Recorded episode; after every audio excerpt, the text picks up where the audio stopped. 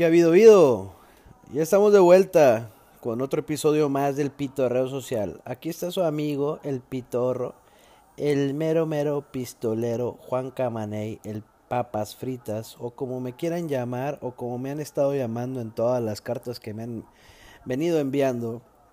Y bueno, gracias por sus comentarios, no nos rajamos, aquí seguimos creando contenido, aunque sea un cúmulo de estupideces, pero con eso nos sentimos felices y nos sentimos hasta cierto punto liberados del trajín que provoca el día con día y más en el mundo godín en el que yo vivo.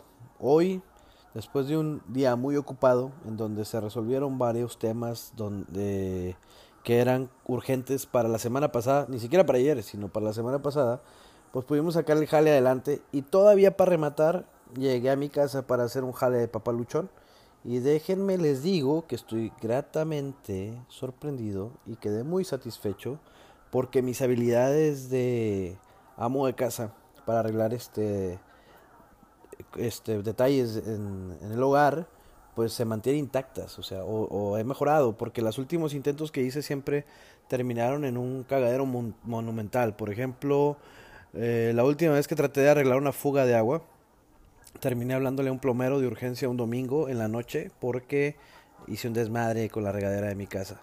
Entonces ahí, le fallé y tuve que, que pagar una lana que no tenía presupuestada y obviamente no tenía la bolsa, entonces pelas, ¿verdad? Pero ahora sí me salió y como señal de victoria he decidido recostarme un rato mientras me tomo una cerveza y creamos este episodio.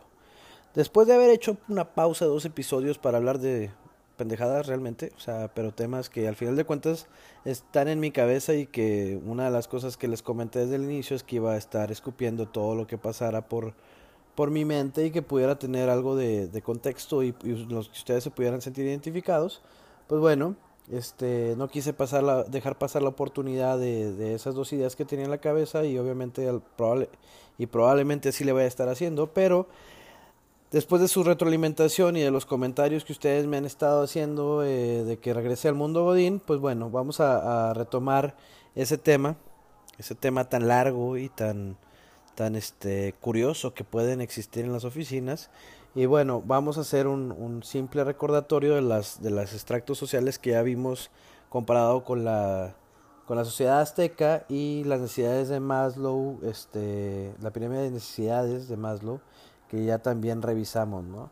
Bueno, la primera este escalón eran los esclavos, que los relacionamos con los practicantes y pues ellos nada más buscan este sobrevivir, ¿no? Las necesidades básicas, esas son sus aspiraciones, que me firmen las horas mientras voy a la oficina y hago un desmadre, ¿no? Algunos sí jalan bien, o sea, yo a mí me tocó ver güeyes muy formales con mucho talento y que lastimosamente no se les ha dado una oportunidad de desarrollarse y otra gente que la verdad no vale pito y nomás anda viendo cómo se hace güey este, y pierde el tiempo ahí en la oficina, ¿no?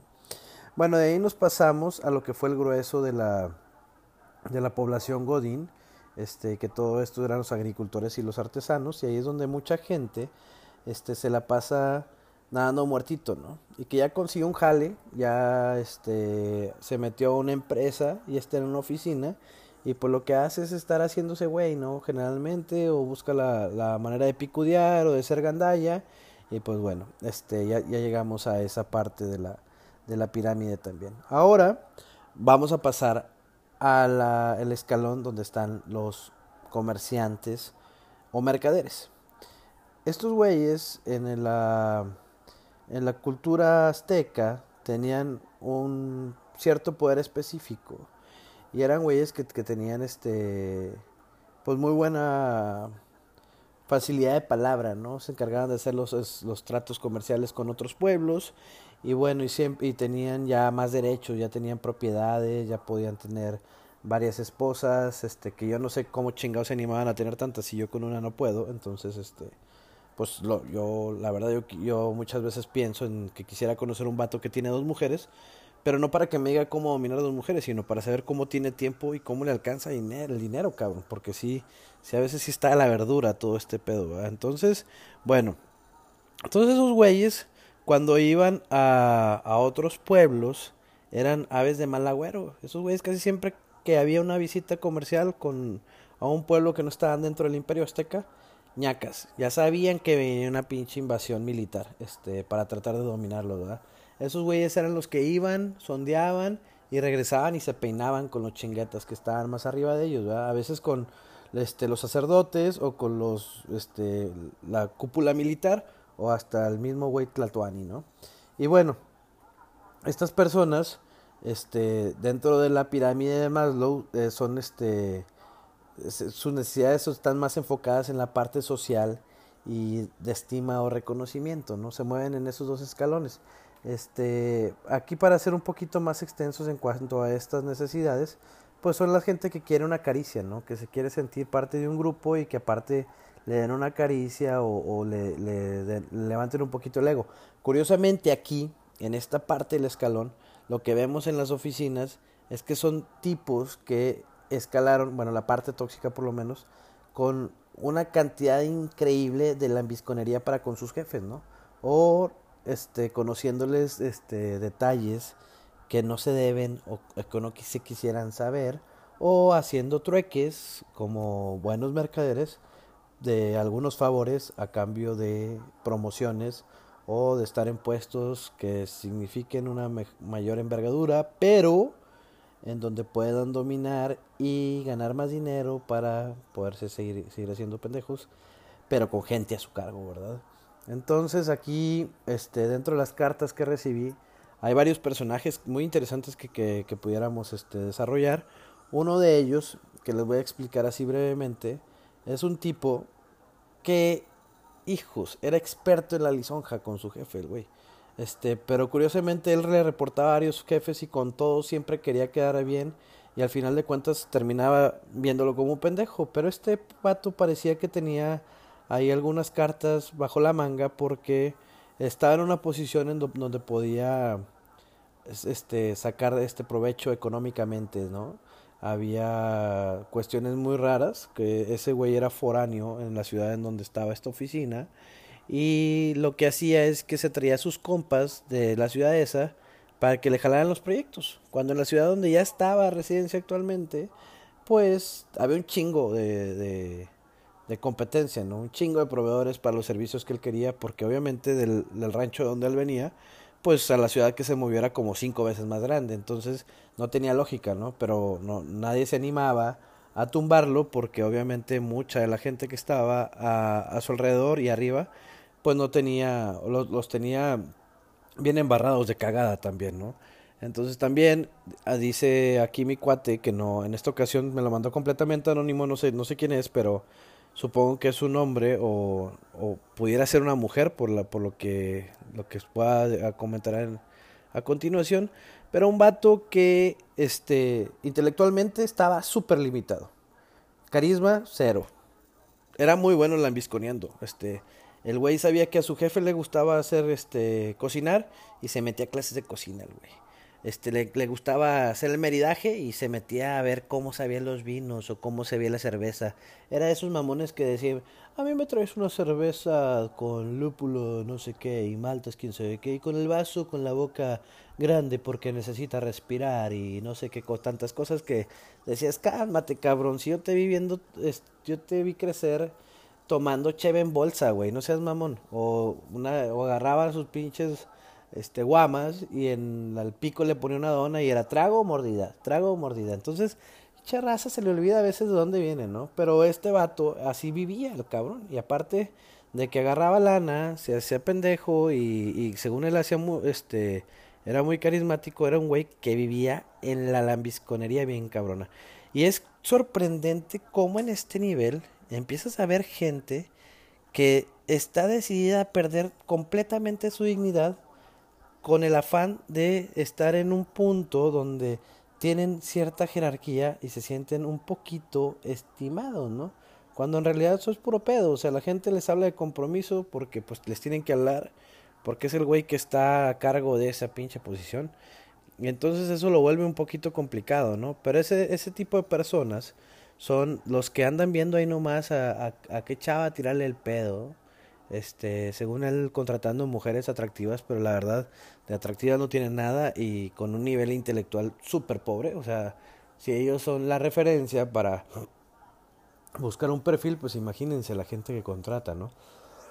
y bueno, este también este era una persona que, que aprovechaba cada oportunidad para apuñalar a la gente que, que, que veía que podía brillar y, hacerle mosca y en cualquier este chance que tenía en los foros donde había gente importante este iba y le, y le daba o le tiraba cagada, ¿no? Y cuando regresaba con esta persona, que era la que le hacía el jale, pues ponía su cara de que tú y yo somos amigos, que tú eres bien inteligente, yo te quiero en mi equipo, vamos a trabajar juntos, bla, bla, bla.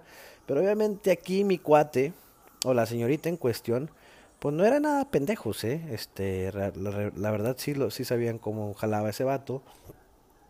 Y pues aquí ya no me dicen qué pasó en esa historia, ¿no? Creo que tenía la, la lumbre hasta, hasta tan cerca, tan cerca que lo estaban investigando y tenía algunos temillas ahí donde, donde podía perder, ¿no? Este, hay unas, creo que unos reportes de acoso y algunas investigaciones en cuestión de ética. Pero bueno, ahí les pongo un ejemplo nada más de ese personaje. Yo creo que pudiéramos hacerlo un poquito más amplio. Estamos de regreso retomando el mundo godín tóxico. Entonces no desesperen, ¿no? Ya estamos aquí.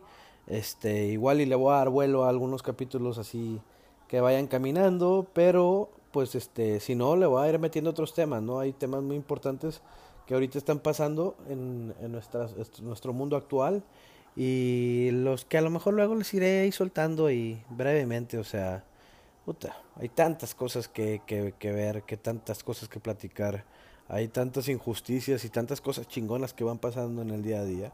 Este, y bueno, este tema es un poquito delicado, ¿no? Y, y, más cuando estamos subiendo a la cúpula, pues yo al ser un godín, pues este, pues me siento un poquito con el compromiso de transmitir las ideas que ustedes me, me, me pasan, pero también este, lo pone complicado porque hay muchas historias en las que yo me siento identificado, ¿no? Entonces, a lo mejor me va a ganar la pasión, a lo mejor le va a poner más este, de mi cosecha, pero bueno, la idea es que ustedes también se suelten, así como me suelto yo, ¿no?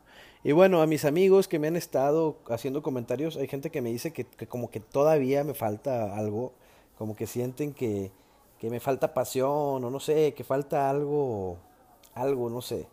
Este, a, a lo mejor alguien está este, buscando que, que o, o, que suelte esa personalidad, personalidad sensual que, que puede transmitir mi voz o, o que me haga más interesante o que, o que sea más mamón y que me, me clave más los dientes sobre, sobre los temas que estamos platicando, pero bueno, ahí le vamos dando vuelo, ¿no? Este, la idea es, es este, pues, aquí estar un rato casual, platicando como, como amigos y pues es cuestión de gustos todo este pedo, ¿no? Entonces, bueno, eh, vamos a retomar esta bonita costumbre de dejar un buena vibra, este, y con la experiencia que les platiqué hoy de que pude ser papaluchón y pude arreglar una fuga en mi casa, les quiero dejar esta idea. Eh, ah, cabrón. Ahí les va. Se, me fue la, inspiración porque vi una chave y, y, se me antojó un trago, pero eso lo voy a dejar para después. Este, todos podemos hacer lo que queramos. El chiste es intentarlo, ¿sí? hacer de nuestro culo un papalote y echarlo a volar. Es ir sobre la idea, ir redefiniendo nuestros límites, ir intentando cada día cosas nuevas que nos hagan sentir bien y nos lleven al camino de la felicidad. Pero ojo, raza, cosas buenas, no, no cosas que vayan a chingar a los demás. ¿sí?